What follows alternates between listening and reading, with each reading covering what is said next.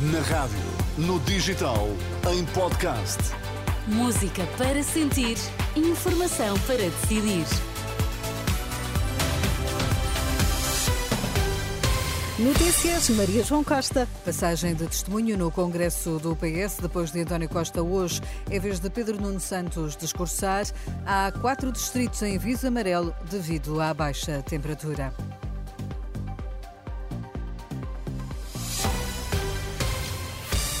Bom dia e a abrir a indicação de que já foi normalizada a circulação na A16 em Alcabidez, em Cascais.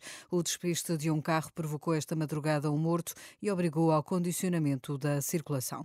António Costa não baixa os braços. O primeiro-ministro de missionário despediu-se na última noite dos socialistas no congresso em que passa o testemunho a Pedro Nuno Santos, que discursa esta manhã. Na hora do balanço de oito anos de governo, Costa deixou recados ao presidente da República, sublinhando que pode ter sido derrubado mas não foi derrotado Manuela Pires. Ao longo de meia hora passou em revista a obra feita ao longo destes oito anos de governo e na hora de despedida deixa o aviso. Podem-me ter derrubado, mas não me derrotaram.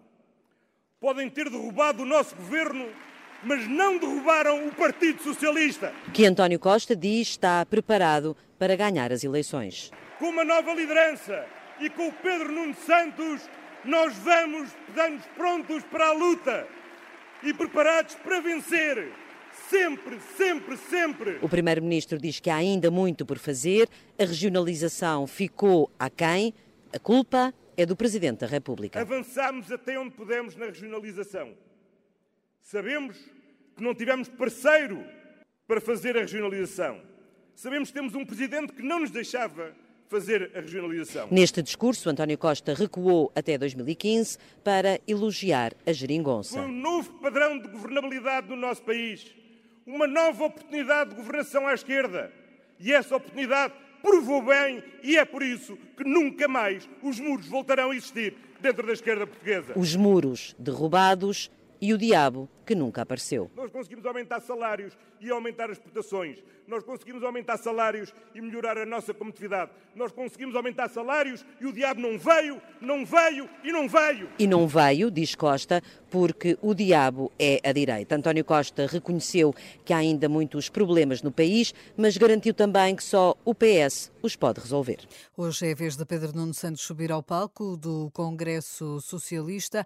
O início dos trabalhos da reunião magna do PS ficou marcado pela notícia do Ministério Público que considerou António Costa suspeito de alegada prática de crimes de prevaricação, no caso influências. Em declarações ao programa São Bento à Sexta, o líder parlamentar do PS, Eurico Brilhante Dias, critica a atuação do Ministério Público. A política portuguesa acaba por ser fortemente contaminada por um não pela justiça, mas processos de investigação incompletos, suspeitas que muitas vezes são infundadas.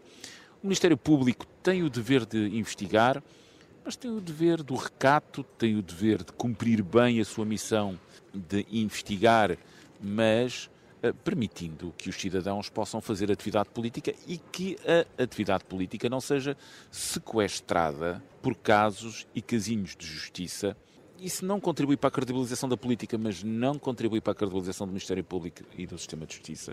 Declarações à programação Benta Sexta que pode ouvir na íntegra em rr.pt.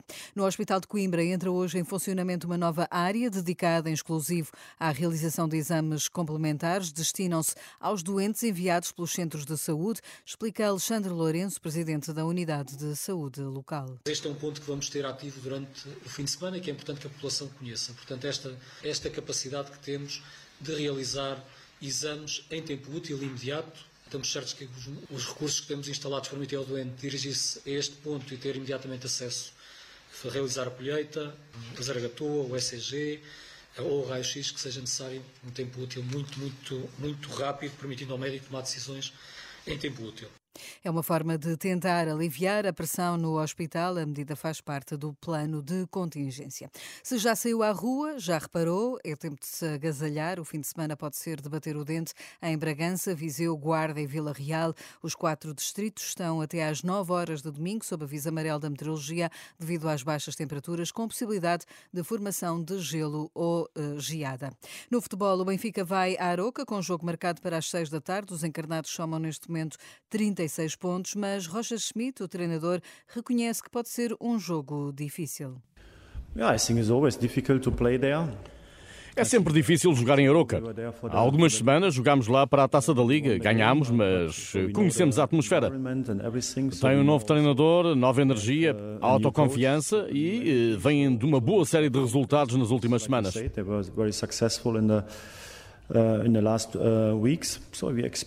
Portanto, esperamos um jogo difícil, mas estamos em grande forma e a treinar a nível elevado. Di Maria e Otamendi estão de volta e estamos aptos a lutar pelos três pontos.